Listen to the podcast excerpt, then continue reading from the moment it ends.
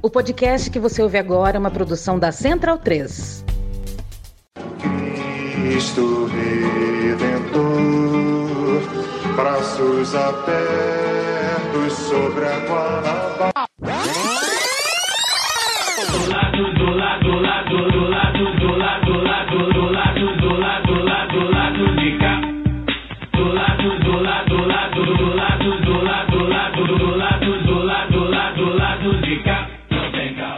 Aê! Bom momento, ouvintes da Central 3. Hoje é quinta-feira, dia 18 de maio de 2023 e eu não sou o Caio Belandi. Como vocês devem estar percebendo, essa voz é de Fagner Torres. Caio Belandi teve uma incontingência, a gente não sabe exatamente o que ocorreu, mas está tudo bem, acredito. E quem vai apresentar o lado B, é, que eu não sei nem o número para falar a verdade essa semana, sou eu, Fagner Torres, e eu tô aqui direto do Saui Studio.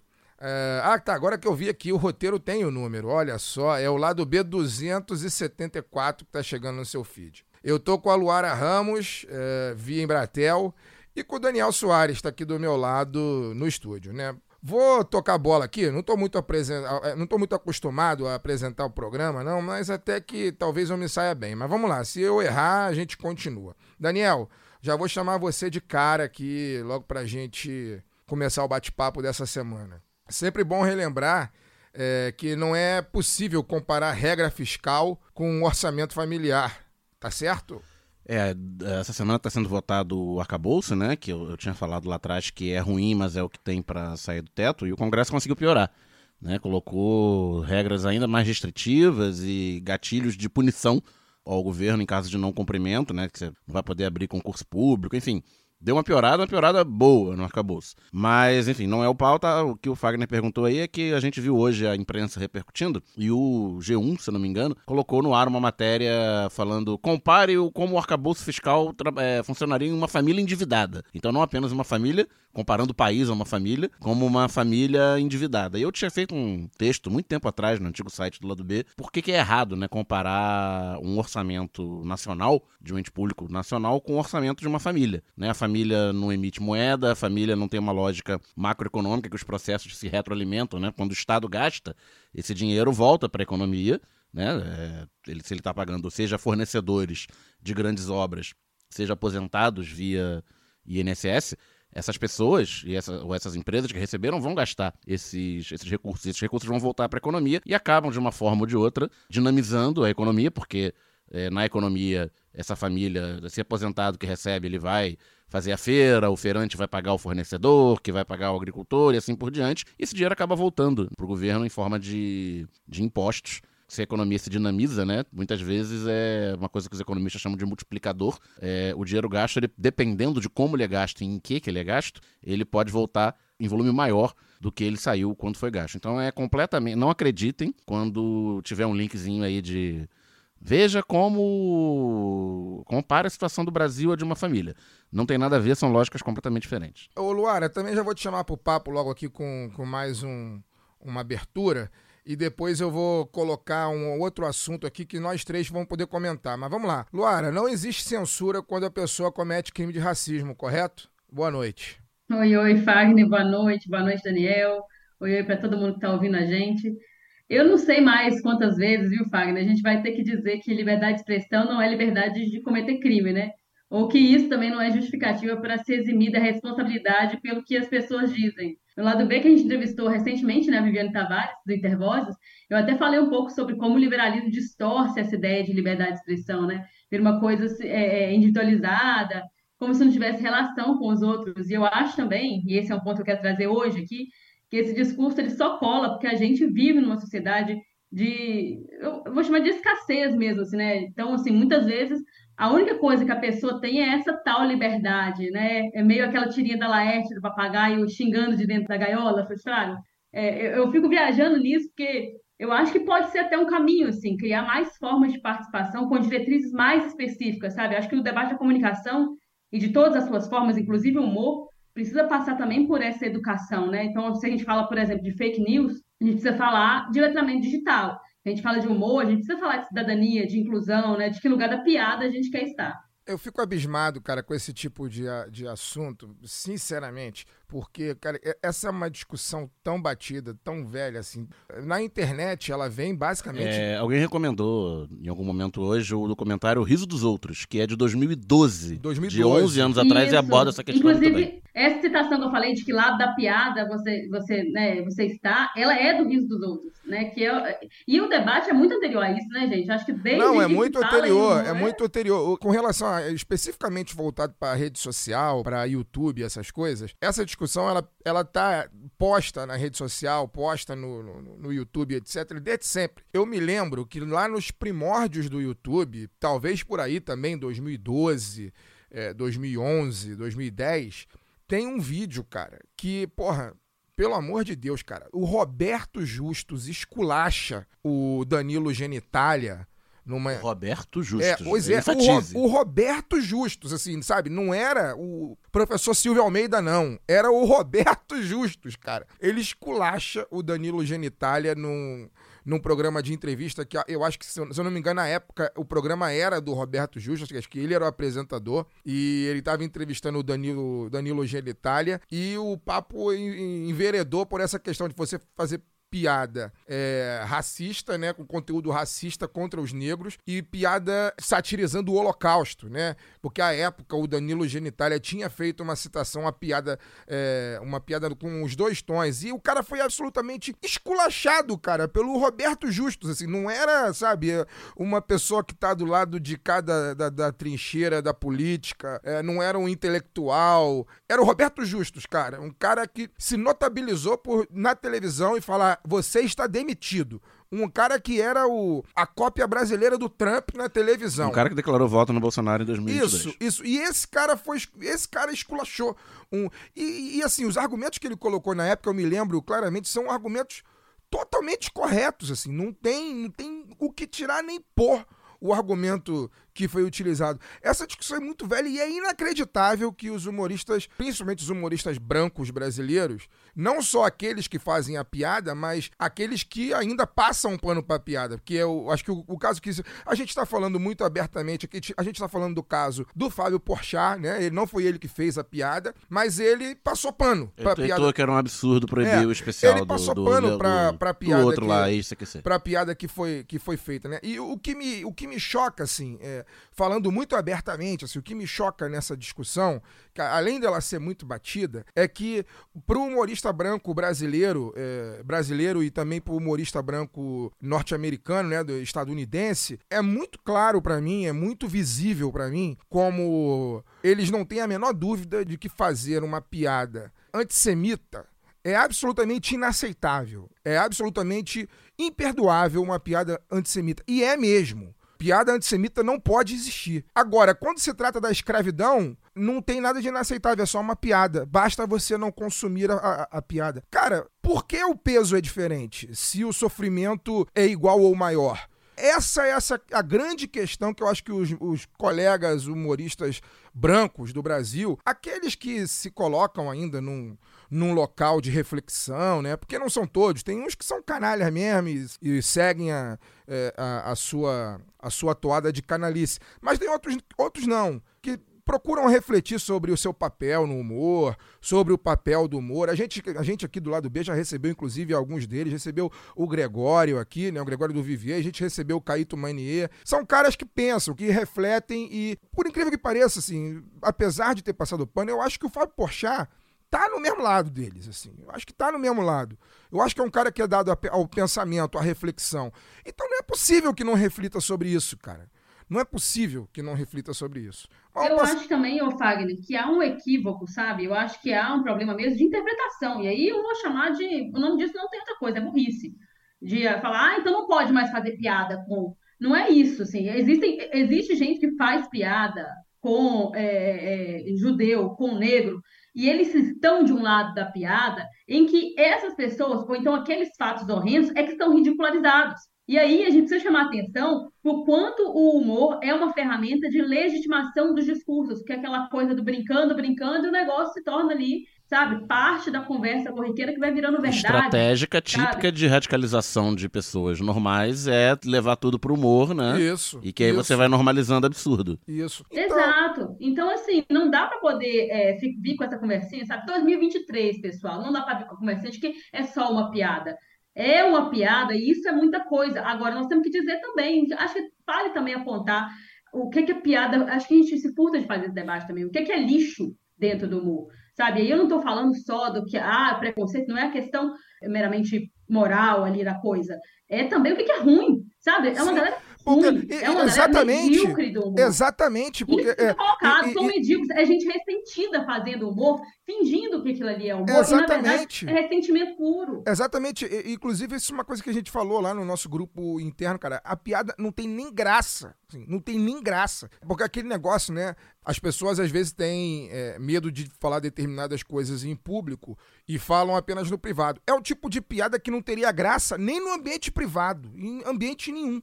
Então fica aí o, o recado, assim. Eu não sei se o Fábio ouve o lado B ou já ouviu o lado B. A gente sabe que. Ou alguém da assessoria. É, viu? não sei se alguém da assessoria. Acho que cabe uma reflexão, assim, cabe uma reflexão. Cara, assim, da mesma maneira como a piada antissemita, ela é inaceitável, qualquer piada que se remeta à escravidão é inaceitável, brother. São, foram 400 anos de escravidão nesse país, assim. Todos os negros que vivem nesse país hoje sofreram e sofrem com a herança da escravidão. De uma maneira ou de outra, alguns é, podem nem saber disso, podem nem nunca ter refletido sobre isso, mas sofrem a herança da escravidão. Todas as famílias negras sofrem a herança da escravidão até hoje. Então isso não é piada, bro. Não é, não é, uma, não é uma questão de consumo. Não é uma questão de tipo, ah, você escolhe o que você consome. consome. Não, não. Isso não é pra ser, cara. Não é pra ser piada sobre hipótese nenhum. Reflete sobre outro tema e faz piada sobre outro tema. O que não falta no Brasil é motivo de piada. assim, não falta. Basta você acordar. Inclusive, a concorrência tá grande. Exatamente. Ah, exatamente. Você basta, basta acordar e ligar a TV e você já tem algum motivo de piada, certamente. Não precisa ser em cima da história nem do sofrimento de ninguém, seja negro, seja judeu, seja gordo, né? Enfim, não, não sabe, não cabe mais assim. Já estamos em 2023. É, não estamos mais em 1970, em 1980, em 1990, que parecia que não havia lei na televisão brasileira. É, sabe, já estamos em outro. Cara, estamos em outro momento, apesar de todas as atrocidades que a gente assiste e assistiu no país ao longo desses últimos anos, é, eu tenho certeza absoluta que o número de pessoas que reflete sobre esse tema hoje, em 2023, é muito maior do que o número de pessoas que refletiam sobre esse tema há- há 20, 30 anos atrás. Vamos dar um passo à Como, frente aí. como Não, diria Renan da Towner Azul Bebê, reflita um segundo sobre aquilo que você está falando. É, pois é, não é uma questão de, de apenas de escolhe, escolha o que você vai consumir. Definitivamente não é. Mas eu quero Cara, passar. mas aí, deixa, deixa eu até puxar, porque o, o- a gente falou do Caíto aqui e o Daniel é, também trouxe né, a referência do choque de cultura. É, isso é um exemplo, o, o choque, né? O pessoal da Quase ali é um exemplo brilhante de como fazer o humor ali, e, de uma forma em que eles falam coisas absurdas, mas você sabe exatamente de onde é. E aí, assim, acho que uma das, das piadas que eles mais gostam de dar assim, é quando alguém foi comentou em um dos vídeos falando assim, claramente são atores. Quer dizer, é esse o nível da pessoa. Aí igual a gente vai, vai de novo entrar assim, nossa, mas então é, tem gente que está confundindo e tal. Mas olha como é que os caras conseguem colocar isso em, em dúvida, o mesmo absurdo, e transformar isso e retroalimentar esse humor de uma forma em que esse debate não se esgote, mas ele vai para um lugar inteligente, sabe? Um lugar que a gente vai evoluindo no- no- na ideia ali. Porque fala-se de coisas absurdas, fala-se de coisas. Os personagens ali, eles expressam preconceitos, né? É uma lista de E são absurdos. muito- né? É uma lista de absurdos em que a gente ri junto com eles do absurdo e não ri de quem eles estão, né? É, porque não há uma, uma- é, não há uma normalização daquilo, não há uma- uma naturalização daquele comportamento. Na verdade, é colocar uma lupa sobre o absurdo. Então você vê a, a forma de fazer isso. Você pega os primeiros episódios de The Office, eu não vou dar spoiler apesar da, da série ter estreado há, há alguns anos, Diversity E é- Day. é, exatamente. É, é uma, assim, cara, é aula de humor. E aí tem gente que não, que quer fazer aquela coisa rasteira, aquele negócio assim, que eu não vou chamar nem de quinta série, porque na quinta série, qualquer pessoa que fizer alguma coisa parecida com aquilo ali vai parar na diretoria. Então esses caras também têm que ir, sabe? Também tem que responder pelas atitudes dele. Então é, é nesse nível que nós estamos falando. A gente quer, eu quero rir de coisa melhor. e não no- no- né, rir de nervoso. Pois é, e não é nem uma, não é uma, repito, não é uma questão de cancelamento. É, eu acho, eu acredito, assim, eu não conheço o Fábio Porchat, nós, nós não conhecemos, mas a gente acredita pelo que já viu ele falando em alguns momentos e po- com quem ele anda, que ele deve ser um cara dado ao momento de reflexão. Então, reflete sobre o que você escreveu, brother. Se você ouve o programa, se você já ouviu, se tem algum assessor, reflete sobre o que você escreveu. Leva um papo com o Emicida É, ali no assim, cafezinho é, pois do, é, brother. Cara, tá eles fazem errado, lá. mano. Tá errado. Sério, tá errado. Tá errado. Mas vamos lá. Gente, olha só. Isso aqui é só o preâmbulo do programa, tá? É- é- isso aqui, a roleta da pistolagem ainda não começou. Ainda tem mais um tema que eu vou dar aqui pro, pro nosso Boa Noite, pra aí sim o Cesarote entrar com a roleta. E aí eu vou trazer os dois pra, pra conversa e vou participar também, que é essa semana divertida que nós tivemos aqui do ponto de vista de acompanhar alguns diletos especialistas da mídia hegemônica, né? É, Petrobras, Deltan, né? boa parte dos jornalistões aí sem consciência de classe tirando a calça pela cabeça, né? É, alguns Sardenbergs da vida putos aí com Deltan e, e coisas mais, né? A gente tem muita coisa para poder falar. E aí, antes disso, é, vocês querem fazer algum comentário sobre esse assunto específico antes da gente passar para a roleta da pistolagem? Não, não. Ah, então tá. Então vamos lá. Vamos passar aqui é, é, para a roleta, só que antes eu quero fazer só mais um comentário. Existe, depois de quatro anos, gente, os valores do nosso financiamento coletivo mudaram, né? O plano de dois reais não existe mais. Os assinantes antigos estão mantidos em um primeiro momento, mas a gente deve descontinuá-lo em breve aí. Avisaremos todos e todas. Já o plano de sete reais passou a ser de dez reais e já mudou automaticamente para quem assina. A expectativa é que a gente, é, que a gente tem é que quem já pagava os R$ reais possa continuar pagando os 10. Porém, cada um sabe do seu bolso e quem tiver que cancelar por causa desse aumento, a gente pede que continue ajudando via o Pix. é, com as doações avulsas lá no pro lado B do Rio, arroba yahoo.com. É, só não terá as, as recompensas via Orelo, mas ao menos ajudará o lado B a se manter. As demais categorias é, seguem o mesmo valor. Vai valer para o Padrim também, mas a gente recomenda o pessoal do Padrim a passar para Aurelo, ok? Afinal de contas, Aurelo é a única que nos remunera, né, pelo, pelo acesso. Então vamos lá, acessa lá o orelo.cc barra lá do do Rio e apoia a gente. E se você não é apoiador ou apoiadora, a gente está precisando bastante de ajuda, porque a gente não sabe como é que vai ser o dia da manhã. Então, se você puder ajudar a gente para a gente continuar aqui, ótimo. Senão, o tempo vai dizer o que vai acontecer. Cezão, roda a roleta aí.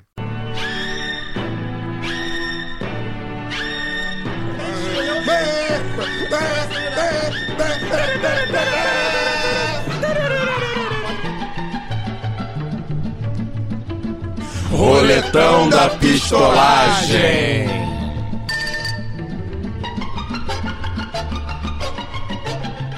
O Tribunal Superior Eleitoral decidiu de forma unânime, na terça-feira, declarar inválida a candidatura e cassar o mandato do deputado federal Deltan Dallagnol, o famoso playboy eh, vagabundo de Curitiba, é, do Podemos do Paraná.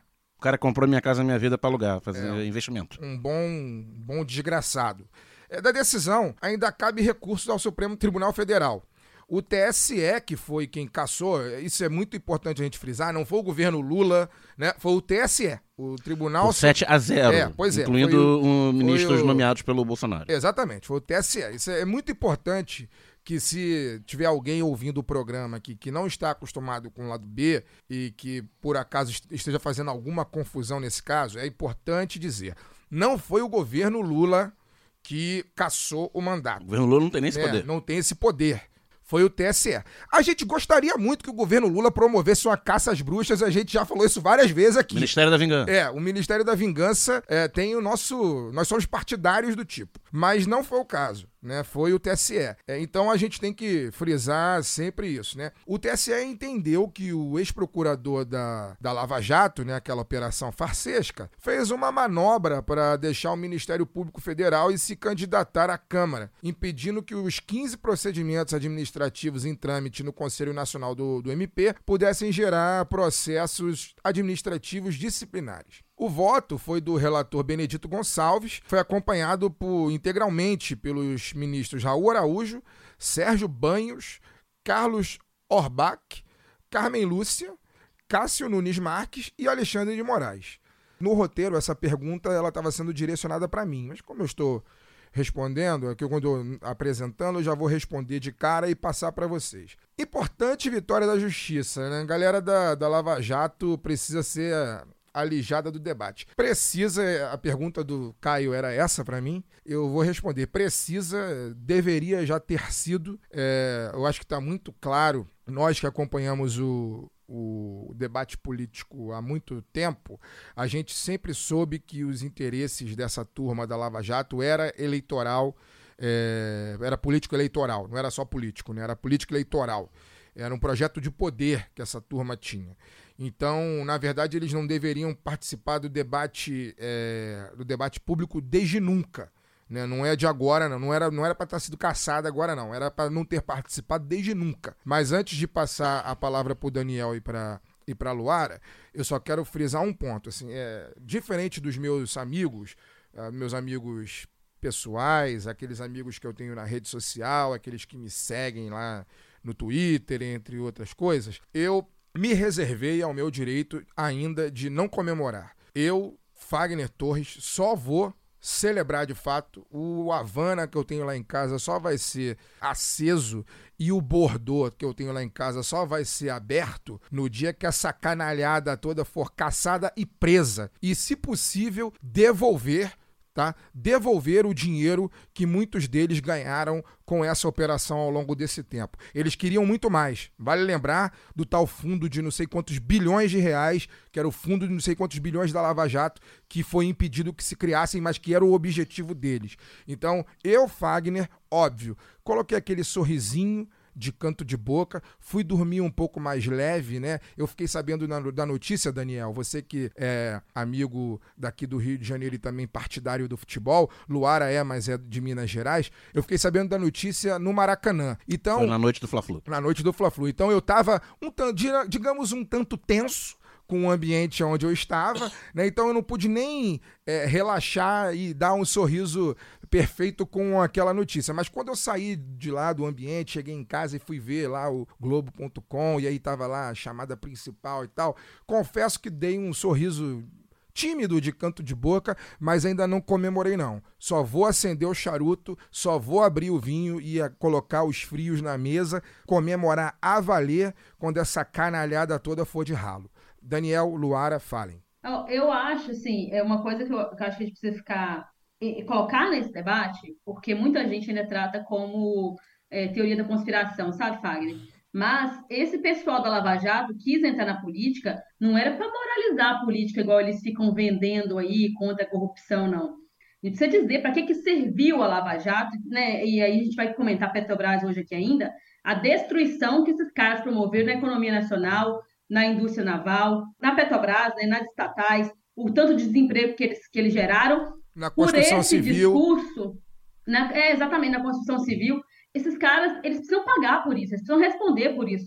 O fundo que, que você citou, Fagner, ele é só uma parte da bandidagem que esses caras queriam promover com esse discurso, com esse véu de ai contra a corrupção, sendo que a Lava Jato se orgulhava de ter retomado valores assim que não chegam ao décimo do que se sonega no país, entende? Então, essa coisa que eles tinham de não melindrar algumas pessoas, alguns grandes empresários, alguns nomes políticos, quer dizer, nós não estamos falando mais de, de, de teoria da conspiração. Eu sempre brinco com isso, sabe? De que não é porque existem teorias conspiratórias absurdas que não existe conspiração.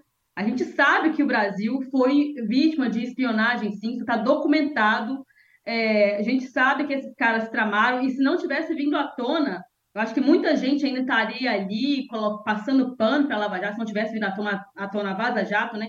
Muita gente nem estaria passando pano para os movimentos que são, assim, absurdos, né? Contra um Estado limitado, sim, o Estado burguês, né? a democracia burguesa, o direito burguês, mas que, mal ou bem, sustentavam as instituições. E aí o que a gente viu foi uma ruína completa disso para a perseguição, né, para o lawfare, né, para a perseguição política, o uso do aparato jurídico para perseguição política, para tirarem é, Lula da, das eleições de 2018, para depois Sérgio Moro virar ministro da Justiça. Quer dizer, isso precisa ser lembrado o tempo inteiro, porque são fatos, estão ali, e agora eles falam que o PT, que a esquerda quer reescrever a história. Claro que a gente quer reescrever a história, porque vocês borraram a história. Vocês fizeram foi isso, foi cagar em cima da história. Me desculpe o vocabulário, é isso, gente. Esse pessoal é perigoso. Eles com essa, esse discurso de ai, o, o Deltana que tem essa coisa aí do quase messiânica aí de estou servindo ao propósito de Deus, pois engula, Deltana. Está dentro dos propósitos de Deus que você esteja caçado por unanimidade. É, a gente tem que tratar a Lava Jato como que ela foi, no, reescrevendo a história aí, no caso, né, Laura? Foi um golpe de Estado. Foi uma, um engenhoso né, e complexo golpe de Estado que durou cinco anos. Se a gente colocar aí, né? Você, com denúncias, né? Você pegava qualquer caso ali de, de, de corrupção que muitas vezes existia, né, na, no, dentro do, do Estado, no, no, no, aparato da Petrobras, e direcionar isso tudo, né, não à toa, foi, to, tudo foi concentrado na vara de Curitiba, né, a gente não pode esquecer disso, a Petrobras fica no Rio de Janeiro, a sua sede, o governo federal tem sede em Brasília, as empresas, a maior parte delas investigadas, né, as grandes empreiteiras, têm sedes na Bahia, no caso do Odebrecht, tem sede no estado de São Paulo, no próprio Rio de Janeiro, e tudo era concentrado numa vara federal de primeira instância, numa cidade que não tem petróleo, uma cidade que não é sede de nenhuma grande empreiteira nacional, uma cidade que não é sede do Poder Federal. Já, já a partir da competência infinita É, de, aí, de Eu- Curitiba. quando o Fagner falou Playboy vagabundo de Curitiba, eu fiquei até em dúvida. Eu falei, mas qual? É. E aí você concentrava essa força, nessa força-tarefa, tudo, né, competência infinita para investigar todos os casos de corrupção do Brasil desde, desde 1500 não, né, desde 2003 só. É importante frisar que só, só valia corrupção de 2003 para frente. Teve gente que foi fazer delação que envolvia casos anteriores a 2003 e a Vaza Jato revelou que falou: "Não, não, isso aqui deixa de fora para não melindrar o FHC, né? Melhor não, porque eh, talvez eles não, não, não quisessem chegar no Bolsonaro ainda naquela época, né? O Bolsonaro se tornou uma opção ao longo do- dos anos, ao longo do tempo. Mas essa operação, ela faz com que durante todos os dias, durante anos, é, o Jornal Nacional, os grandes veículos impressos fossem batendo né, nessa ideia né, de que o PT criou a corrupção, a maior corrupção da história, sei lá quantos trilhões e tal, criando um clima político e de opinião pública para o impeachment, primeiro, do governo em 2000 e 2016, na virada de 15 para 16, esse processo, aliado a uma imensa crise econômica na qual a Lava Jato tem muita responsabilidade, né, porque derruba a Petrobras e as empreiteiras que eram um núcleo muito importante da economia nacional e seria uma ferramenta anticíclica importante para combater a crise econômica de, de 2015, estava paralisada ali, a Petrobras ficou paralisada. A verdade é essa, né? Porque foi atacada por todos os lados, você não conseguia fazer um investimento sair das cordas. Presidente caindo atrás de presidente, diretoria caindo, diretor e presidente, ex- ex- ex-diretores e ex-presidentes processados, etc. E culmina no processo de prisão do Lula, em condenação e posterior prisão, em tempo recorde, em abril de 2018. Sempre lembrando, assim, que eu falava na época até pros meus amigos, colegas, conhecidos, que falavam, ah, não, porque o Lula, porque roubou, não sei o que lá. Eu falava, gente, partindo do princípio que, que, que, o, que o Lula não é inocente, eu vou partir desse princípio de vocês, não faz nenhum sentido o cara ter engendrado o maior esquema de corrupção da história, de trilhão, roubou trilhões e tal, e a parte dele ser um triplex no Guarujá, uma reforma num sítio em Atibaia, né? Era- nunca fez sentido. Isso virou verdade, uma histeria absurda para boa parte da população brasileira, cerca de metade, como vimos aí no- até nas últimas eleições, depois de Vaza Jato, depois de pandemia, depois de Bolsonaro. E criou-se aí o clima para a eleição de um governo de extrema direita, para o qual esses caras fizeram campanha, campanha aberta, principalmente no segundo turno, em 2018, e que o maior nome dessa operação virou o ministro da Justiça desse governo, para levar a cabo toda a, a agenda de extrema direita, né? Pacote anticrime, questão presidiária. Se você pegar tudo que o Moro falou de janeiro, quando ele toma posse no Ministério em 2019, até vai lá junho de 2019, até a Vaza Jato estourar, ele estava levando a cabo, levando para frente a agenda da extrema direita, a agenda de- de- de- judiciária, né? da, da extrema-direita, de cassação de direitos, de endurecimento de lei, sobretudo para os mais pobres e mais vulneráveis. E aí, quando chega a Vaza Jato, eles já, ele não consegue mais avançar. Né? Digamos que ele fica mais ou menos nas cordas, e aí vem pandemia, e aí, quando chega em abril de 2020, tem aquele rompimento pirotécnico. Com, com o Bolsonaro, eles têm um desentendimento ali. Talvez o Moro ali tivesse tido uma leitura que o governo naufragaria e que ele seria o, o grande nome para 2022, né, para ocupar esse espaço. O governo não naufraga, apesar de tudo. Né? Não, não cabe aqui explicar por que o governo naufraga, a gente vem explicando isso há dois anos, e o Moro tenta aparecer ali na, na, na virada de 21 para 22 como presidenciável. Teve analista aí, né, de jornalão falando que ele embaralharia o jogo colocando Lula e Bolsonaro do mesmo lado, porque ele era contra os dois. E percebemos aí, né, que o pessoal não é muito bom sabe de análise. muito, a galera sabe muito, nossa. É, a galera precisa de óculos, né? Porque não enxerga. Quando você tá na casa grande, você não enxerga além do muro. Tem isso, né? Tem isso. E aí chegamos em, em 2022 com eles tentando se, se reagrupar. E nessa virada de 21 para 22, que o Moro tá lançando a pré-candidatura presidencial, o Dallagnol tá metendo o pé do Ministério Público, tá renunciando ao salário de 30 mil reais por conta da sua missão divina, né? De, de combater a corrupção. Na verdade, ele tinha aí os 15 processos no, no Ministério Público, que, que vem muito do, da Vaza Jato, mas vem do clima que foi criado, que, que pega ele vendendo palestra a vários milhares de reais e ganhando diária do- e passagem do Ministério Público para ir dar essa palestra. A questão é essa, a questão do- dos processos do Dallagnol não tem nada de político, gente. Não é, não é juízo político. É um vagabundo que pegava passagem aérea do, do erário público, diárias, diárias gordas do erário público, diária do Dallagnol não era 200 reais, não. É diária para ficar no melhor hotel de Brasília, para ficar num belíssimo hotel em Salvador, né? Pegando voo, comprando na véspera, porque foda-se, a viúva vai pagar mesmo, né? Pra fazer viagens pelo Brasil e nessas viagens, ao invés de cumprir missões do Ministério Público Federal, missões do, do emprego pelo qual ele era regiamente pago, né, um salário, repito, maior do que 30 mil reais, que ele aplicava comprando, eu falei que ele aplicava comprando Minha Casa Minha Vida para alugar, né, malversando um programa público, ele pegava todo esse dinheiro pago, nem não saía nada do bolso dele, para dar palestra. E para dar palestra contra a corrupção, sobre o combate à corrupção, o tema era esse. Só que ele ganhava por essas palestras. E ganhava dezenas de milhares de reais por essa palestra. Centenas, talvez. Eu tô falando do que foi divulgado, que eram os contratinhos dele. Então ele ia ser pego, ele estava sendo processado por isso. E ele ia rodar, porque não tinha como. Né? As provas eram Ô, muito gente, claras e contra se ele. vocês lembram também das conversas da Vaza Jato, ele se orgulhava. Eu, eu, eu acho assim, é tão constrangedor, porque ele falando assim, não, que dá para fazer assim, não sei o que lá. É um negócio tão mesquinho, tão pequeno, tão de gente baixa Mandou, mesmo. mandou confiscar o aleijadinho lá do Lula, que por conta Pois de é, hoax eu, eu de tô falando, internet. eu tô falando dele, dele fazendo lá, falando com, fazendo com chavos, com o pessoal falando, acho que dá, tipo assim, acho que aqui dá para tirar não sei quantos. Ah, sim, sabe? Sim, coisa gosta assim, muito de dinheiro. Abertamente negócios. É, é, vagabundo é um negócio, mesmo, cara. vagabundo. Eu sei que Isso- eu sei que o professor Luiz Antônio Silva, se ouvisse esse programa, ficaria chateado que a gente tá malversando os vagabundos, né? Porque, porque pô, tem vagabundo que é maneiro pra cacete, mas esse é vagabundo mesmo, é vagabundo, Mas enfim, cara. falei demais. encontro- Resumindo, Não encontro é. outro adjetivo, assim. Resumindo, ele perderia o emprego no Ministério Público por conta disso, dessa, entre aspas, pequena corrupção. Não era. É mais difícil provar, mesmo com Vaza Jato e tudo, seria mais difícil provar ali em juízo, né? Ah, os conluios todos que ele fez para dentro do golpe de Estado do qual ele participou. Justamente porque já é tão naturalizado esse tipo de coisa dentro do Ministério Exatamente. Público. Porque a gente também precisa colocar isso, né? Quem é que vigia esses caras? Eles Isso. devem fazer muito mais aí, tem muita coisa que a gente não sabe. Ele, ele seria pego por essas coisinhas, entre aspas, né? E sabendo que ia rodar, ele renuncia, se candidata à, à Câmara Federal, como o Sérgio Moro, naufragando a campanha presidencial dele, se candidata ao Senado, pelo estado do, do Paraná.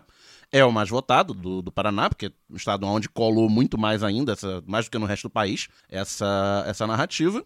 E aí tinha essa questão, né? Se ele tivesse tido esses processos até o final no MPF, ele não teria sido apenas demitido, como ele ficaria inelegível por força da lei da ficha limpa, que é uma lei muito problemática, mas que essa gente defendia com unhas e dentes. Agora, e quero fazer inclusive um comentário sobre isso, né? Engraçado, bastou acontecer o que aconteceu.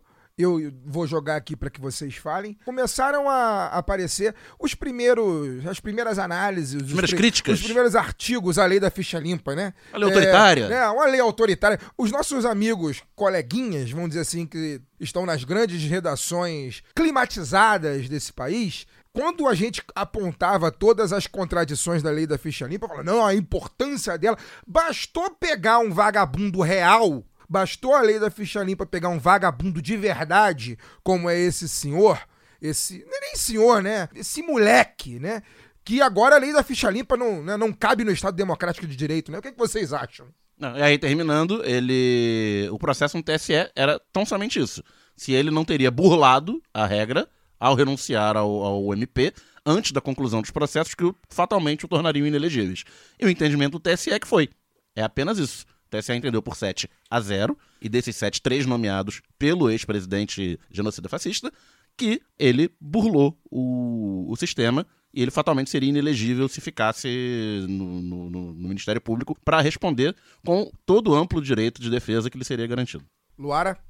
É isso, assim, é um negócio que eu não me canso de, de, de falar, já falei com vocês de forma privada e bem menos polida do que vou dizer aqui, mas eu espero realmente que esse pessoal responda por tudo. Eu, eu acho que dificilmente a gente vai conseguir fazer eles responder por tudo, porque é tão grande, é tão absurdo, mas que, que sabe, que a gente faça, que, ele- que eles acertem as contas com o país, que eles olhem, que a gente possa olhar nos olhos desses caras e falar o que, que eles são de verdade.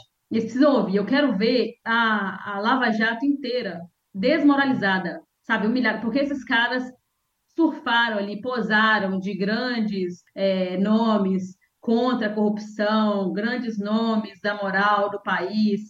E eles são o que a gente está vendo, a gente, já- a gente mesmo já sabia há muito tempo, né? Mas o que o país está vendo aí, saca? O, o, o- submundo da- do, do- do serviço público mal feito, de uma gente preguiçosa, mesquinha, preguiçosa mesmo, porque é isso que eles são. Assim, é, é um- uma, uma gente que tem. É, é esse pessoal, eu vou colocar aqui, não estou falando exatamente do, do, do Deltan, mas serve para isso também. Esse pessoal que vai lá e se enfia para poder fazer o concurso, mas não tem uma leitura de mundo, sabe? É um pessoal que consegue ler o Vadimeco, mas nunca leu o Alienista, saca? Nunca leu Crime e Castigo. E aí, posso parecer que estou falando de uma forma, é, aí, citando os cânones da literatura mundial e, e nacional, é, mas é isso mesmo, sabe? Não tem uma leitura do que é o Brasil, é, se, se veste de senso comum e quer, o, o Daniel citou aí na questão do, do aleijadinho, e, e vai atrás, assim, é de uma burrice. Eu acho essa gente burra, sabe? E eles precisam ser, ser chamados ao que são, assim. É, olha, vocês são baixos, são burros, vocês não servem para poder prestar serviço ao país. E aí eu volto à pergunta: quem é que vigia essa gente? A gente precisa criar dispositivos para isso. E dispositivos que tenham povo, sabe? Porque é esse tipo. Ou então que a gente coloca. Eu, eu, não- acho que só a gente colocar mais gente ali, né, nessas instituições. Eu sou a favor, sim, de cotas para serviço público, eu sou a favor de tudo isso. Mas eu não acho que só isso resolve. Acho que a gente precisa de novos, eu já citei isso aqui hoje, de novos dispositivos de participação popular, social, civil, para que essa gente precise olhar nos nossos olhos. Quando for fazer qualquer tipo de merda, tem que responder. E aí a gente poder também vigiá-los. Porque, querendo ou não, eles gostam de fazer essas contas, né? Ah, porque fulano de tal, ah, o cartão corporativo. Tá, mas com que acesso que a gente tem a, essa, a, a esses gastos, a, aos benefícios que esses caras têm, sabe? Aos reajustes absurdos que eles têm. A gente fica brigando para reajuste para enfermagem, para professor, enquanto esses caras estão ali num, num outro patamar, sabe? Isso são intocáveis. Isso, isso é, é- é absurdo, gente, existir ainda hoje. A gente fica lá rindo do- dos caras que é, até hoje coroam reis e tal, mas aqui também a gente tem uma realeza, sabe? Uma, uma- um, um pessoal que é intocável, que a gente precisa começar a futucar, porque são, são sujos, são os mesmos. É um clã aquilo ali. É filho, é pai, é, é neto que vira assessor, o outro que é o sobrinho do tal e tal, e tudo uma gente medíocre que não consegue. E por que não consegue fazer o serviço certo? Fica buscando esse negócio igual o pacote anticrime que, que era, sabe? É só forma de, de, de, de frear a revolta popular. Entendem? Então, assim, tá tudo, tudo caminha. Quando a gente fala de uma agenda da extrema-direita, que também é essa agenda jurídica que o Daniel citou, nós também estamos falando de sugar o Estado, né? de esvaziar, de sucatear o Estado, para que as pessoas elas sejam ali, né? Os serviços públicos sejam asfixiados tudo mais, e depois, com o pacote de crime, que essas pessoas não possam se revoltar. É esse tipo de gente ruim que está fazendo, que está né, que tá dizendo que vai moralizar o, o aparato público no Brasil. Não à toa, né? No caso do Deltan Dallagnol, né? Ele, ele é intimamente ligado, inclusive, é, ao messianismo religioso, né? Não à toa. E eu sou, eu particularmente, cara, a gente tá aqui no- nesse programa, sei lá, quantos anos? Sei lá. Vai fazer sete no meio do ano. Vai fazer sete anos já. Eu já tô falando aqui esse tempo todo, né? Tenho muito problema, cara. Muito problema com o salvador da pátria. Muito problema com o messianismo. E esses caras são absolutamente salvadores da pátria. Se colocam nesse papel de salvador da pátria, de messianismo. Eu não acredito em messianismo de toga, sabe? Desses caras que acham que vão. é, nunca acreditei que vão corrigir todos os problemas do país, advogados, juízes e tal, que nunca pisaram no chão de terra batida, sabe? Que nunca viram a realidade de perto, que nunca andaram de ônibus, que nunca frequentaram um presídio, sabe? Da mesma maneira que eu- como eu não acredito em quem tem soluções absolutas para as escolas públicas, que nunca pisou na escola pública, tem solução para educação, os Lucianos Hucks da vida, essas fundações aí, que sabe que tem todos os tem todas a- a- as soluções para a educação pública do Brasil, mas por exemplo, nunca frequentou a escola pública, nunca estudou na escola pública, nunca deu aula na escola pública, sabe? Eu tenho muito, muito problema com isso. E para mim, Deltan Dallagnol é a mesma coisa. É a mesma coisa. É a mesma coisa. É a moral de cueca, o paladino da moral de cueca. Você acha que o Doutor Dallagnol sabe a tarifa de ônibus em Curitiba? Não sabe nada, não sabe nada. Nunca deve. Preço do quilo do feijão?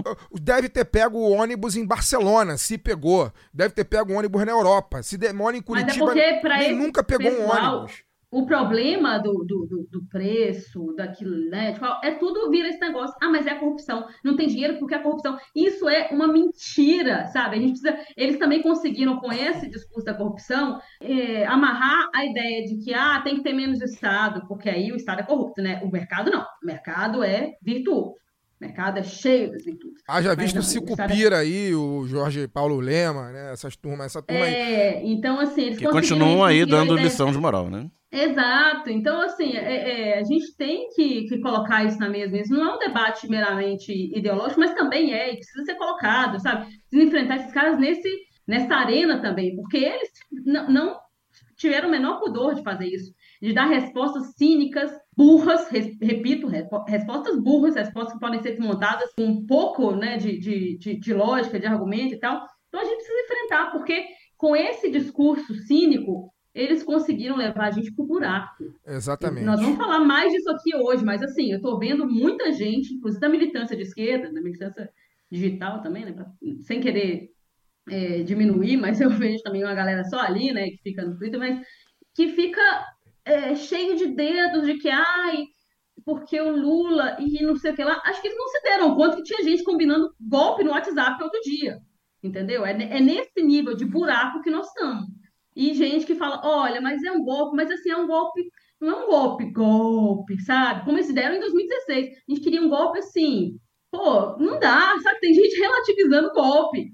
É, é disso que eu tô falando. E essa galera participou do golpe. Essa galera é, é quando. Ah, porque é, não sei o que lá, que o Deltan e eu- agora os bolsonaristas. Como se o Deltan da Leão não fosse bolsonarista. Como se atrás do Deltan Dallagnol lá na, na, na, na coletiva dele não tivesse o filho do, do, do Bolsonaro. Então, peraí, gente. Que cinismo é esse? Assim, vamos acordar pra vida. Peço licença para dar uma pausa no programa e apresentar os nossos parceiros. O sorteio para apoiadores e apoiadoras do lado B é um oferecimento da Camisa Crítica.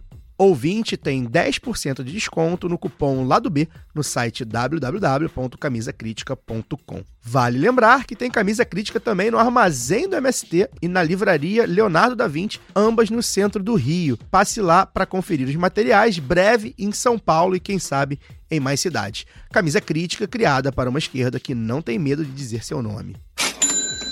E que tal aprender inglês, espanhol francês de maneira leve, dinâmica, com afeto e senso crítico?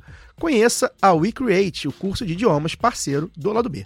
Acesse www.wecreateidiomas.com. Siga também nossos parceiros nas redes sociais. Obrigado pela atenção e voltamos ao programa. É, antes da gente passar para o segundo bloco é, da, da roleta, eu só queria contar uma historinha aqui, prometo que é rápida, que também vai muito na luz disso que a gente está falando, dessas questões de falsos messias, né? os, os- os paladinos da moral e da ética, né, e tal. É, eu, me- eu sempre me lembro de uma história de uma amiga minha, que ela tem uma prima que é muito rica. Essa prima dela é muito rica. E ela estava contando essa história para mim uma vez. A prima dela é muito rica e um dia, enfim, se encontraram num casamento, sei lá, num aniversário tal. E aquele negócio, né? Ela não é. né, Minha, minha amiga não é rica, mas a prima é muito rica, então não tem, embora seja da mesma família, não tem muito assunto. Mas foram lá bater, bat- bater um papinho. E começaram a bater um papo e tal, e o assunto chegou em. E nessa questão de saúde pública, de Estado, não sei o que e tal, e a prima rica de repente vira e fala assim: ah, é porque, na minha opinião, tem que privatizar todos os hospitais. Eu acho que as coisas só vão funcionar no dia que privatizar todos os hospitais, porque o hospital público não funciona mesmo. Você vê aí o noticiário. Ela, obviamente, além de rica, é completamente contaminada pelo noticiário, né? Então vê o hospital que não funciona. Então, tem, tem, pra mim, tem que privatizar. Aí pri- privatizar todos os hospitais, porque aí sim. Aí, de repente, nesse, no meio desse assunto, essa minha amiga, que é a prima pobre, olhou pra ele e falou assim: tá, tudo bem. Mas se privatizar, como é que os pobres vão ao médico? A cara da prima rica era, tipo assim, igualzinho daquele meme da Nazaré fazendo conta, assim, Nazaré fazendo cálculo. Porque ela, ela simplesmente, assim, ela ficou uns dois minutos pensando pra responder só assim. E é.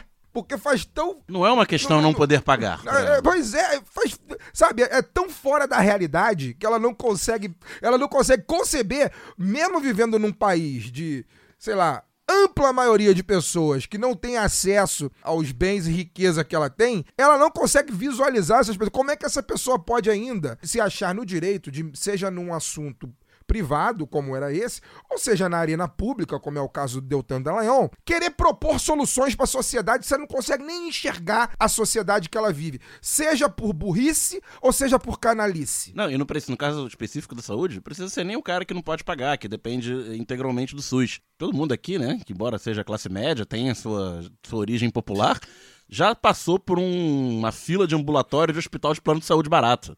A saúde privada de baixo custo, de custo menor, é muito ruim. É, é tão ruim quanto a, que apare- a pública que aparece no, no, no noticiário. Com a E, diferença de que na saúde pública você é tratado como gente. Exatamente. e, e com, a- e com uma diferença que o, o problema da saúde pública, muitas vezes, ele é criado pela saúde privada. A saúde pública ser o que é, é projeto. Não é porque é, é porque é projeto.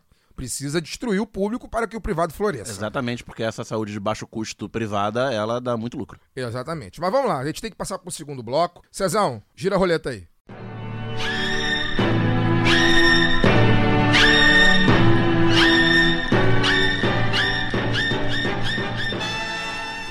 Também na terça, a Petrobras anunciou a sua nova política de preços para gasolina e diesel, colocando um fim ao chamado PPI. Eu vou falar como está no roteiro e depois o Daniel vai corrigir. Modelo de paridade internacional atrelado ao dólar e ao mercado global de petróleo. Essa era uma promessa de campanha que precisou passar por uns trâmites burocráticos e agora foi devidamente cumprido. Os preços já estão reduzidos nos postos e o ministro da Justiça, Flávio Dino, já comunicou que vai colocar a Secretaria Nacional do Consumidor do Ministério da Justiça para fiscalizar os postos, os donos canalhas aí desses postos que não querem baixar o preço porque são mais bolsonaristas do que o próprio Bolsonaro. Daniel, fizemos o L para isso, né? Exatamente. É, o Fagner falou que eu ia corrigir o roteiro, né? Se eu não corrigiu, os nossos amigos petroleiros vão ficar bravos, com razão, porque é paridade, o PPI é de paridade de importação, né? E não internacional. Qual é a diferença? A diferença é que não é que, o- que o petróleo, que todos os derivados de petróleo vendidos do Brasil não vão ter nenhuma referência no preço internacional. Vai ser parte do cálculo, até porque o Brasil, ele não é altamente, ele não é totalmente suf- autossuficiente nos derivados de petróleo. Ah, mas e o Lula não anunciou a autossuficiência do petróleo em 2009? Então, já naquela época era a autossuficiência de produção de petróleo bruto. Ou seja, o Brasil produzia mais petróleo bruto do que consumia. Entretanto, não tinha total capacidade de refino e processamento desse petróleo. Por isso, nos anos seguintes, a Petrobras começou a investir muito em refino, né? Construção de várias eh, refinarias, Brasil afora, e que esses planos foram todos bombardeados e naufragados, paralisados. Quem é do, aqui do- da região metropolitana do Rio de Janeiro sabe a questão lá de, da- de Itaboraí, né? Que era uma mega refinaria que ficou paralisada há muito tempo. A obra exatamente. Aí o, o segundo bloco se conecta com o primeiro, né? Aí nos ataques da Lava Jato, a demonização da, da Petrobras, é, a maioria desses investimentos tiveram que ser paralisados, a construção dessas refinarias, e com o golpe, de, com o sucesso do golpe de 2016 e o, a ascensão do governo Temer e depois do Bolsonaro, não só os investimentos foram paralisados, ou atrasados, ou muito atrasados, como boa parte da capacidade de refino já existente foi vendida. Né? Foi vendida para, naturalmente, grupos internacionais, porque grupos nacionais não dão conta, ainda mais em um cenário de crise prolongada, de comprar sozinhos é, equipamentos dessa, desse tamanho. Portanto, o Brasil, mesmo produzindo é, ou tendo chegado a produzir mais petróleo do que consome, ele importa muito derivado de, de petróleo. Então não tem como ficar totalmente independente do mercado internacional de petróleo. Mesmo assim, o que o PPI fazia não era simplesmente levar em conta os custos é, internacionais. É, o que o PPI fazia era uma política ativa, declarada, do governo brasileiro e da Petrobras, de facilitar a vida de seus concorrentes. É isso mesmo. Uma empresa que a missão dela era diminuir sua participação de mercado e abrir o mercado para, para os seus concorrentes. Como? Como a Petrobras ela é muito verticalizada, né? ela está desde a pesquisa mais básica, é, geológica, do terreno e tal, até a, antes da venda da BR distribuidora, né, que é outra coisa que a gente vai chegar lá na frente, chegava até a bomba de, de, de, de gasolina que, que entrava no tanque do seu carro, a Petrobras tinha muitas vantagens competitivas. Né? A única a, a, controlar todo o processo de produção e refino do petróleo no Brasil em relação às concorrentes privadas, sobretudo as estrangeiras. Então ela poderia vender um preço menor se fosse levar em conta apenas seus custos. Então, para fazer com que estabelecer uma, entre aspas, igualdade com todas as estrangeiras, a Petrobras vendia o seu próprio produto como se ele fosse importado. Então, por isso a paridade de importação. O preço da Petrobras levava em conta custos de importação completos, mesmo que aquele petróleo tivesse sido produzido na Bacia de Campos, refinado em Duque de Caxias e vendido num posto da Zona da Mata, mineira, digamos assim. Ele era vendido como se ele tivesse sido produzido na Arábia Saudita, refinado na Holanda e atravessado o Atlântico de, de petroleiro. Por isso que quando a gente vê o. Na própria terça-feira, né? Que foi um dia muito produtivo, que à noite teve a, a cassação da Dallagnol e do, na, logo da, pela manhã teve a, a, Petrobras anunciando o fim do, do, PPI, a gente teve reações na imprensa, como de um senhor. Aí, um, um senhor idoso que fala na, na CBN sobre economia, dizendo que o fim do PPI esmagar o setor privado. E esmagar o setor privado, um setor privado que não tem condições de concorrer com o preço da, da Petrobras. Coisas que direitistas de, dizem que seria que bom, se fosse, verdade, verdade, né? né? Exatamente. E o, a, a, abertura do mercado, né? A, abrir espaço para concorrência, o senso comum entende como legal, né? Porque vai ter mais empresas participando, então elas vão competir e o preço vai diminuir. Mas no Brasil acontece exatamente o contrário, né? A Petrobras, ao abrir, ela, ela abria mão da possibilidade de cobrar menos para cobrar mais, para viabilizar o negócio das empresas privadas, majoritariamente estrangeiras. E, só para completar a, a, minha participação nesse assunto, essa venda, esse desmonte da capacidade de refino da verticalização da Petrobras nos governos Temer e Bolsonaro, a venda da BR Distribuidora, que virou Vibra, e a, a venda de diversas refinarias, país afora, criou monopólio, ao invés de abrir concorrência, criou monopólios privados, né? Então, tem regiões que a, a, a, única refinaria, a refinaria que atendia aquela região foi vendida, então ali é um monopólio privado de quem controla aquela refinaria. Então já tem notícia de que na Bahia o preço da gasolina não vai cair. Porque a refinaria que fornece gasolina para o estado da Bahia está em mãos privadas e a administração não tem nenhuma obrigação de, de seguir o preço da Petrobras e falou: ó, aqui não vai cair, não, tá? Aqui o nosso preço vai continuar o mesmo me pega muito esse assunto, principalmente a repercussão que foi na, na grande mídia, né, na mídia tradicional, porque tem, tem muita coisa, assim. A primeira delas, assim, quando eu falei, eu citei a, a coisa dos, das teorias conspiratórias, né? Não sei se vocês vão lembrar desse caso, ali em 2008, quando houve um roubo de, acho que era uns laptops, um negócio da Petrobras, é, que estava indo pro, de Santos para o Rio, acho que era um negócio assim.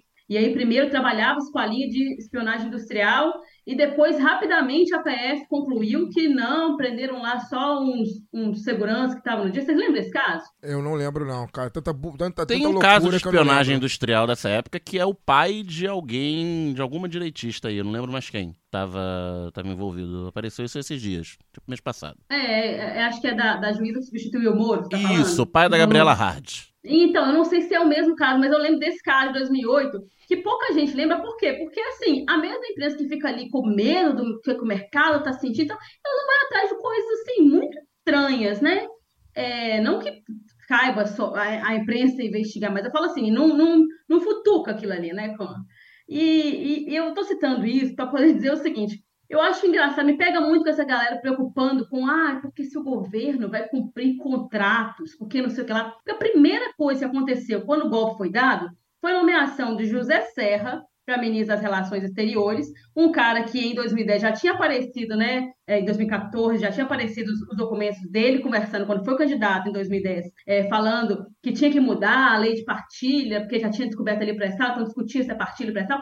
E a primeira coisa que aconteceu depois do golpe foi ele ser nomeado ministro das Relações Exteriores e o projeto dele tinha sido aprovado, o projeto dele para mudança da lei de partilha do pré-sal. Então são coisas assim que isso não gera estranhamento, isso não gera metade da comoção que a imprensa coloca quando, ah, porque agora, ah, o mercado vai ser estrangulado, ah, que o cumprimento dos contratos. Porque esses caras, quando não querem cumprir contrato, eles dão golpe, eles fazem lobby, entendeu? É esse o tipo de gente, né, que, que, que e, que está cobrando do governo que cumpra esses acordos, que cumpra contratos. Então, assim, Daniel até citou no início é, aquela coisa né, de comparação com a, da, do orçamento familiar, com o orçamento público, né, completamente descabida, mas até o, o, Lula não ajuda muito, porque ele costuma dizer isso, acho que muito parte do mise-en-scène ali, de dizer que, ah, porque minha mãe me ensinou a não gastar mais do que devo, né, ele costuma usar esse negócio também. Mas eu acho é, engraçado que o debate público ele nunca abarca, é sempre um medo de que o Lula, de que o governo Lula, de que a esquerda não vá cumprir as coisas, sendo que quem é historicamente conhecido por não cumprir os acordos, por virar a mesa, são esses caras. Então, o que eles fizeram com a Petrobras é, é rapinagem, assim, é um negócio é, é, é, bandidagem mesmo. O que teve de fornecedor médio pequeno quebrando pela paralisação da, das obras da Petrobras ali em 2015, 2016? Sim, e, e gente, nós estamos também de onerar o, o, o, povo, né? Por botijão de gás a mais de 100 conto saca? É, os caras, e os caras vendendo, vende refinaria, vende de tudo ali, e a gente pagando quase 10 contas em gasolina. É um negócio que, que é, é inacreditável, que é, antes o pessoal, né, aquelas é, manifestações, e a gente lembra, né, coisas extremamente machistas contra a Dilma, lá quando a gasolina subindo ali, numa, a Petrobras em crise, o Brasil todo em crise, e os caras depois pagaram quase desconto e ficaram justificando, passando pano e a imprensa fazendo todo o malabarismo. Não, porque aqui, porque não sei o que lá.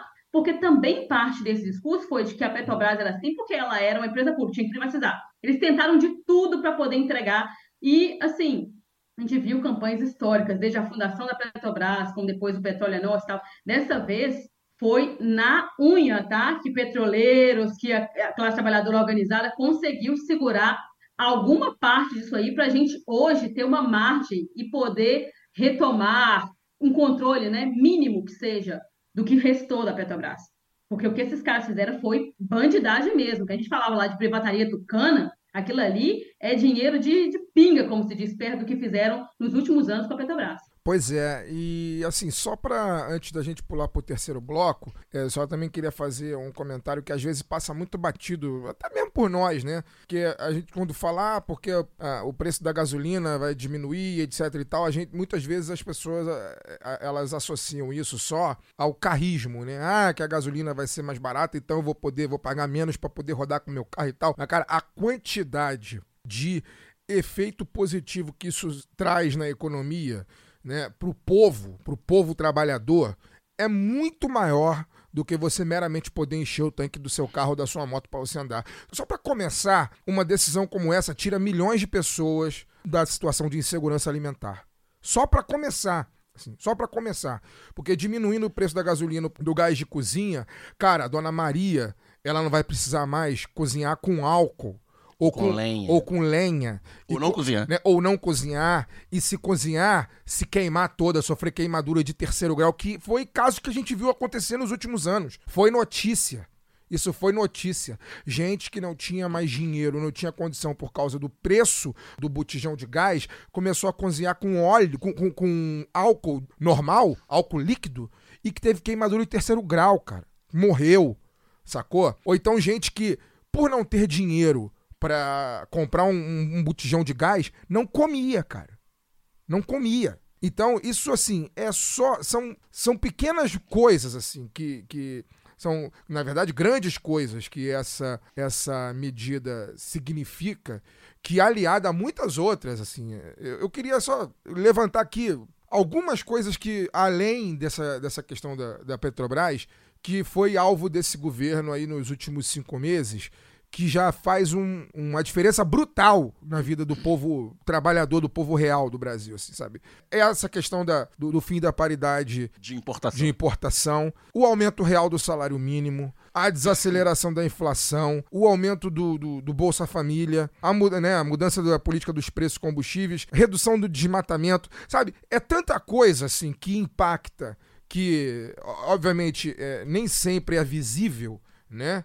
É, mas que impacta diretamente na- no nosso cotidiano, na, na- na nossa forma de viver. É tanta coisa, significa tanta coisa, sabe? O, o- preço da gasolina, o, o preço que tava, cara, não era só absurdo pelo fato de, porra, você que tem o seu gol, sabe, não, não poder encher o tanque. Cara, as pessoas vão poder comer, bro. Não, e lembrando que a comida que chega, que você compra no supermercado, não Fica- chega lá a cavalo. Vai- não chega lá a cavalo, acho que vai ser mais ba- fa- faz com que o, alimento seja mais barato. É, ela chega de caminhão, ou me- mesmo se for de trem, em determinado trecho, a locomotiva é a diesel, né? Exatamente. Então, se, se, tem, se o combustível tá mais barato, é mais barato o transporte dos alimentos. Exatamente. Então, isso, cara, não é só um, porra, vou poder, sabe, encher o, o tanque do meu carro e rodar. Não é, assim. Isso tem um impacto muito real na vida de milhões de pessoas, cara. Milhões, milhões de pessoas.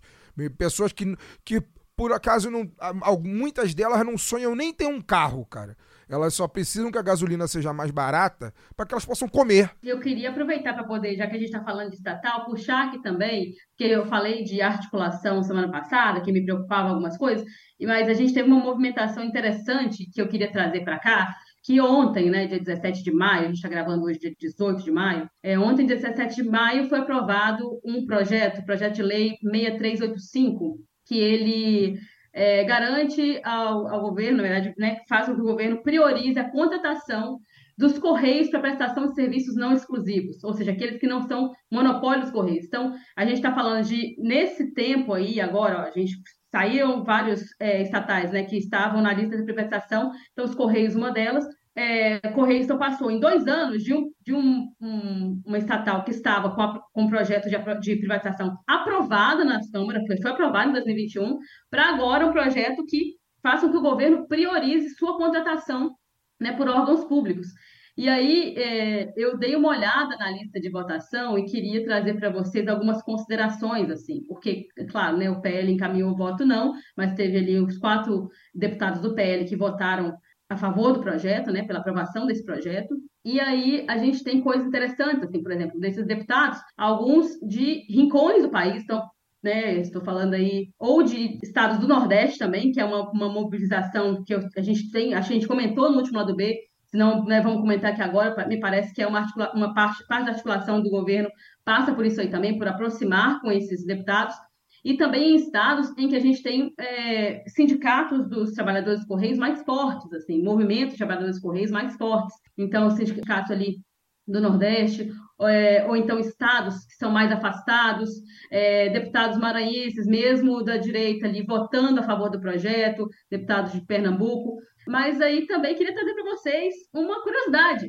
né? Do PSB, adivinhem quem foi a única deputada que votou contra esse projeto? Uma deputada que começa com tá e termina com tá? Deputada, isso mesmo. Ela votou contra o projeto que, pre- que prevê que, olha só, eu tenho uma empresa que presta esse serviço. Por que, que eu não vou usar a minha empresa ao invés de, de pagar por outra empresa que pode, inclusive, me pagar mais, me cobrar mais caro?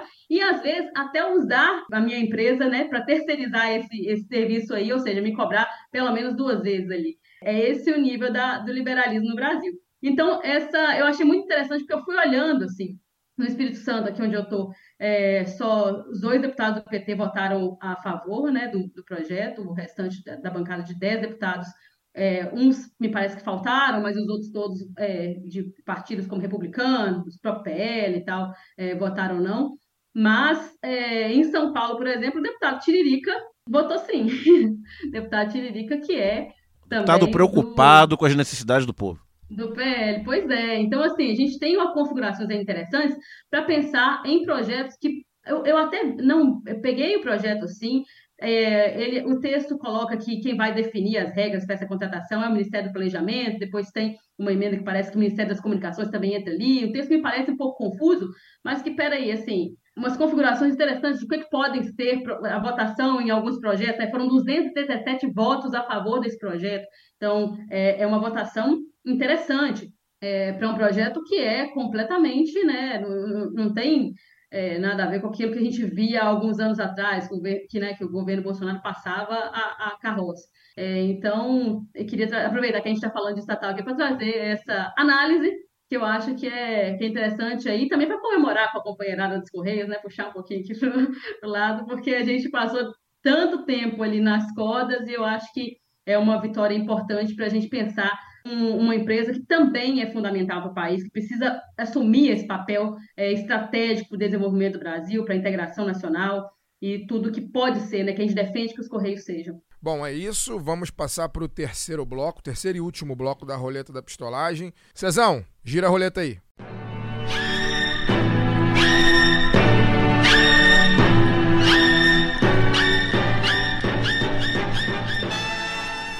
Bom, vamos lá. A gente vai falar agora de política internacional, hein? Tem alguns brasileiros que dizem, né? Eh, brasileiros com Z, né? Dizem que o Lula é uma grande vergonha, né, para o Brasil. No entanto, o presidente Lula ele chega ao Japão nessa sexta-feira para a reunião do G7. Já o, tá lá, que a é, reunião começa sexta-feira. É, exatamente. O grupo dos países mais industrializados do mundo, só comunista, né? Como vocês vão ver agora. Alemanha, Canadá, Estados Unidos, França, Itália, Japão e Reino Unido. É, é basicamente né, a cúpula dos povos comunistas. Né? É, o convite partiu do primeiro-ministro japonês, país que ocupa atualmente a presidência do bloco. O último chefe do executivo brasileiro a se juntar ao G7, olha só, vejam, vejam bem, foi quem, né? Foi o Lula, em 2009. É, esta é a sétima participação dele na reunião ampliada do G7. Já o homem esteve presente em seis edições do último do, do, encontro realizados entre 2003 e 2009, durante seus dois primeiros mandatos. O velho tá sem moral na política internacional, né, Luara? É, eu quero falar disso também, o Fagner, dessa moral aí do Lula, que é pra gente também pensar, né, analisar o que é essa moral, mas eu queria falar de uma coisa antes, chamar a atenção, né, é, antes de falar do Lula no G7, que é para a comunicação do presidente do governo também, né? A gente até comentou aqui no lado B algumas edições que sobre algumas indiretas, né? Teve gente nas redes que criticou a participação direta também da Janja nas agendas, é, mas pelo que a gente vê do noticiário, eu acho que tem sido um acerto a comunicação do Lula, tem se acertado, né? Quer dizer, parece que o Lula finalmente aprendeu a pautar as conversas, né? Os jornais, eu acho que mesmo episódios controversos, como gente que criticou lá, o Zé Gotinha falando sobre viagem para o exterior, para você acertar suas vacinas, né? Ou então o post recente, alusão ao PowerPoint do, do Dallagnol, e até aquela coisa da gravata comprada pela Janja. O, o próprio tweet do Lula chegando no Japão dizendo que a Terra é redonda. É, exato. E também as tiradas aí, é, eu acho que tem muitos também, acho que talvez perceberam ali as tiradas que o Dino tem dado e que funcionaram bem nas redes. Acho que é interessante para poder manter a militância digital falando sobre, né? Porque sempre vai rolar uma idealização de uma comunicação virtuosa e tal, mas eu realmente, eu estou disposta a comprar a briga com a esquerda irmã Dulce, né? Como diria o nosso querido Franciel. Porque são tempos de guerra, gente. Eu quero comunicação eficiente. Se der para ser eficaz, também ótimo, mas é, não dá para a gente agir como se a gente não estivesse lidando com golpista, né? primeira coisa que eu queria chamar a atenção é disso. Sobre o G7, Daniel. duas coisinhas. É que quando, quando eu era criança pequena, nem tão pequena, o G7 sempre falava, não, o clube dos sete países mais ricos do mundo. E a China bagunçou esse, esse troço aí. O próprio Brasil chegou a ser, durante, no final do governo Lula, sexta, sexta economia. economia. Então, também não são exatamente os sete mais industrializados, porque tem, de novo, a China, a própria Índia, né? Então, é um clubinho, é um country club. Digamos assim, é o clube dos ricos tradicionais. Não entra dinheiro novo. É old money. Só, é, é só, só os tradicionais. Então, aí você tem Estados Unidos, naturalmente, as quatro potências europeias do século XX, né? Alemanha, Reino Unido, França e Itália o Canadá, que é um, um sub-Estados Unidos ali, né? Economicamente, um penduricalho. Embora seja submetido a, ao rei agora, né? É submetido ao rei, era da rainha. América do Norte, enfim, mas a América do Norte industrializada, rica e branca, principalmente, majoritariamente, né? Exato. né? E o Japão, que foi um admitido no, no clubinho ali na, na virada de 70 para os 80, quando o Japão apareceu muito forte no, no, no mercado, na economia mundial, principalmente na na, na produção de questões Tecnologia. tecnológicas, tecnologias, etc. É bom lembrar que o Lula foi o último chefe de Estado é, convidado pra, em 2009, mas é que, por conta das mudanças geopolíticas no mundo, na, na década passada, a década de 2010, o G7 perdeu muita relevância para o G20, que ao invés de fazer reuniões ampliadas, convidando países importantes de fora do G7, como o Brasil, né, como a Índia, como a própria China, como a Argentina, ele meio que foi ampliado para o G20, que incluía os sete do, do clubinho, mais Brasil, China, Rússia, África do Sul, Argentina, Nigéria, eventualmente outros países de, de peso de fora do clubinho. Mas a guerra na Ucrânia bagunçou de novo o, o coreto e não dá para fazer G20 porque a Rússia tá escanteada, né? Não pode ter a Rússia no, na arena. E é crescente a tensão também dos Estados Unidos com a China. Então volta o Country Club, o, o clube da, das potências tradicionais, não necessariamente as maiores ou mais industrializadas, e convida uns aqui outro ali. E nesse cenário de crescentes tensões com potências de fora do clube, como a China e principalmente a, a Rússia, o Brasil, que nos últimos meses tem botado umas asinhas de fora aí, né? querendo ser um mediador da situação na, da, da, da, guerra na, na, Ucrânia. Foi muito criticado, algumas falas do Lula muito criticadas aqui e na, principalmente na Europa, né? não, não só nos Estados Unidos, mas a Europa, a União Europeia que está muito, é, no discurso pelo menos, né? tá, tá ombreada com a, com, com a narrativa da OTAN, com, com a posição da OTAN. O fato dele ainda assim ser ser convidado a, a, participar da reunião, mostra um peso, né? Um peso importante. E no último tour que a gente viu dele na Europa, para a coroação do rei ali, né? Que aproveitou que tava um monte de, de, de, grandes lideranças lá reunidos, ele fez um tour também, falando, não, não é que a gente está do lado da Rússia, a gente quer mediar e tal, e foi capa de jornal, de Foreign Affairs, de, de El País, é, mostrando que é sim um, um grande player na, na, questão, ao contrário do que dizem as inimigas. Só para só aproveitar já a fala do Daniel, e aí vou passar para a Luara falar à vontade. O, são três temas, né? São três reuniões que vão ser. que estão na agenda, né? Vamos dizer assim. Os temas específicos foram programados até domingo. Né? O, o, Brasil terá ao menos ainda outros três encontros bilaterais com chefes de Estado que também estarão no Japão.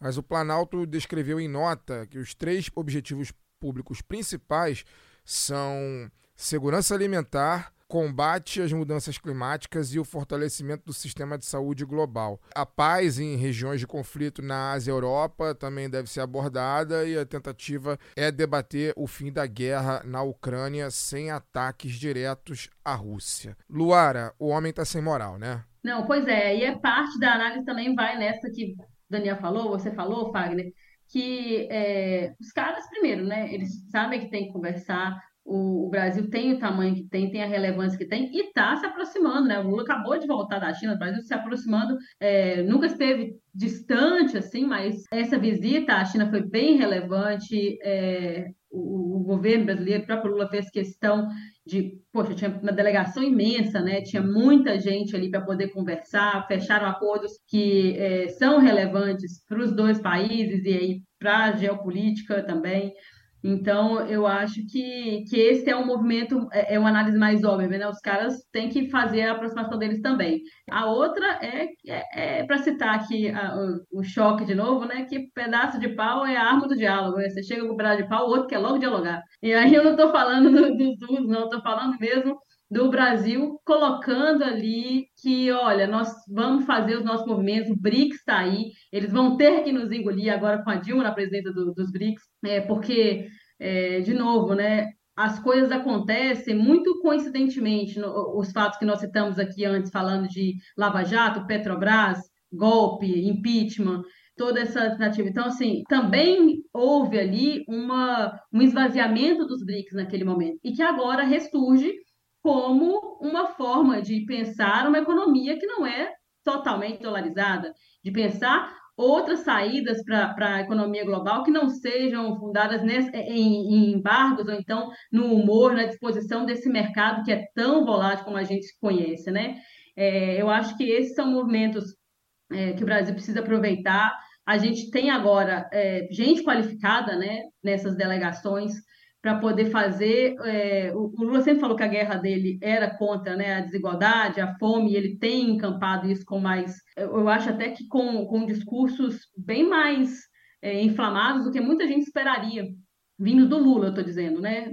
Falo só do, dos movimentos do governo, mas do próprio Lula, assim, da figura do que ele representa. E eu acho que as pessoas querem ouvir o Lula, por mais que as inimigas, né, Daniel, digam é, que é vergonha. Sempre houve essa coisa de quebra de protocolo, que ah, o, o, o Lula quebrou o protocolo e fez tal coisa, aí o outro fala, ai, que vergonha, ai, que não pode. Mas o que a gente vê é que o cara está sempre pautando a imprensa internacional e agora parece que aprendeu, como eu, era esse né, o meu início ali, parece que aprendeu a dialogar para dentro também com a militância não se dispersando tanto. Então você vê que as pautas chegam e mesmo vai criando uma coisa mais orgânica, assim, a gente conversa sobre aquilo, conversa sobre o que está sendo conversado é, dentro da agenda de, de, governo, e eu acho isso positivo. Eu não acho que isso é um, um, um alinhamento governista e restrito, não. Eu acho que é de fato, a gente aprendendo a focar, investir as nossas energias ali no que é importante nesse momento. E essas três agendas que o Fagner citou, só para poder completar, Fagner, são agendas relevantes para o século XXI, sabe? Para a nossa geração. A gente está falando de mudança climática, a gente está falando de, de acabar com a desigualdade, a gente está falando de saúde no momento que nós acabamos de sair de uma pandemia.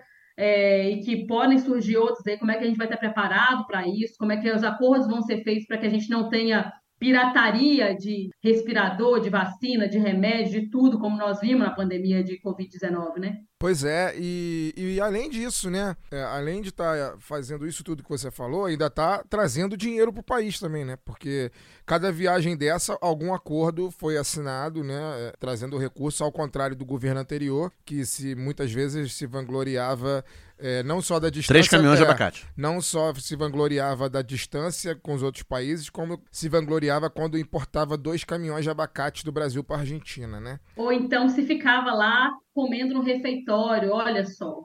Pois é, que humilde. Então é isso, gente. É, hoje nós vamos, nós vamos ficar por Não, aqui. Só, só aqui para esclarecer, eu falei do, do, G20, né, que ganhou mais é, relevância ao longo da, da, década passada do que o G7. Além dos sete do Clubinho Rico, o G20 tem, tinha né, Argentina, Austrália, Brasil, China, Indonésia, é, Coreia do Sul, México, Rússia, Índia, Arábia Saudita, Irã, Turquia e Espanha. Né? Então, a, realmente, a, a guerra na Ucrânia, as tensões aí com a, da, dos Estados Unidos com a China implodiram esse, esse bloco e temos a volta do, do G7, G7 ampliado, né? Para não ficar totalmente relevante na geopolítica internacional, eles chamam alguns para participar do clubinho. Pois é, e chamaram, chamaram o homem que tá com pouca moral, aparentemente. É isso, gente. O lado B vai ficar por aqui. Luara Ramos, o seu boa noite. Boa noite, Fagner. Boa noite, Daniel. E dá boa noite pro Caio, que é o aniversário de amanhã, é isso? Quando vocês estiverem ouvindo, o Caio já estará de idade nova. Já, já mais será, velho. 39 anos, né? 39 anos, né? Mas com um Descu corpinho de 38. Descubra. Não, sacanagem. Parabéns aí pro, pro nosso companheiro, camarada Caio Belandi. E obrigada aí todo mundo que ficou com a gente até agora. Valeu. Daniel Soares. Ah, é, aproveitar aqui o, o boa noite para dar um, mandar um abraço pro Rodrigo, que me chamou a atenção aqui hoje de manhã. Eu estava atravessando a rua, atravessando o sinal, indo pro trabalho, já meio atrasado, fone no ouvido, acho que ele achou que eu fiquei sem graça. Na verdade, eu só tava ali meio perdido, até entender que eu tava com fone no ouvido. Ele falou: Oi, Aí eu, oi, aí ele, Daniel, opa, aí ele falou que era ouvinte do lado B, que, que não perdia um programa, que ouve a gente há muito tempo, ele me via passando ali, e hoje ele finalmente, ele, ele mora por ali, finalmente falou comigo rapidinho. E eu, na hora, eu esqueci também de perguntar o nome dele, é que ele falou no Twitter, né? Ele marcou o lado B no Twitter, falando que, que aconteceu isso, aí eu fiquei sabendo o nome dele. Abraço pro Rodrigo. É isso aí, eu também vou mandar um abraço aqui, camarada, amigo e padrinho também, né, que a padrinha ao lado B desde muito tempo. O Gustavo Novaes é, e a companheira dele, a Fabrícia. É, estive com ele no Maracanã e na última terça-feira. Dizer que foi um prazer estar com vocês aqui. Desejar também feliz aniversário e 364 dias de alegria para Caio Belandi. No momento, só não vou desejar felicidade para ele no dia 1 de junho deste ano. É, eu desejo, eu desejo. É, todos os outros eu desejo felicidade. Ah, e esquecemos de falar que a Luara, além de tá, fazer ótimas análises, ela também é muito simpática. É, pois é. Luara que é. Luara é, é adepta do clube mais simpático do Brasil. Então mais é isso. simpático do Brasil. Então. Então, é isso, gente. Muito obrigado a você Chamar que tá aqui. pra tomar um café e, e falar mal da sua mãe. É isso que eu vou fazer aqui em casa. Aqui é passiva agressividade. É, é impressionante. Mais né? agressivo que passivo. O, o grupo, o, o, o, clube que leva Luíno, o, o galo forte e vingador. E é o, mais simpático E, e aí o publicitário. Não, as... fala que o clube é o mais simpático. Da torcida, bicho. É, As músicas da torcida. Eu dou porrada pra caralho, eu boto a máfia pra correr, simpatia, porra. Cara, é, muito é impressionante. Eu tô, cara. eu tô num ódio disso. É, é, o publicita- o publicitário, o, o, o publicitário tá muito, tá muito antenado com, com, com a história do cliente, vamos dizer É, assim, né? é, o brief, o brief foi, ó. Foi muito bem Maravilha. passado. Muito bem passado. Mas é isso, gente. Foi ótimo estar aqui com vocês. Espero que vocês tenham gostado do programa. É, gostei da, da apresentação depois de muito tempo, né? Depois de anos. Muito tempo, muito tempo. Depois de o muito Caio não tempo. perde o programa, Caio- né? o Caio é Caio funcionário exemplar. O Caio não falta. Então acho que acho que acho que é por isso, inclusive. Estou apresentando porque semana que vem não estarei aqui. Vocês aqui Aproveitando que eu cheguei tarde, eu vou embora mais É, cedo. eu não estarei aqui. Então, um abraço a todos e tchau, tchau. Valeu! Este podcast foi editado por Fernando Cesarotti.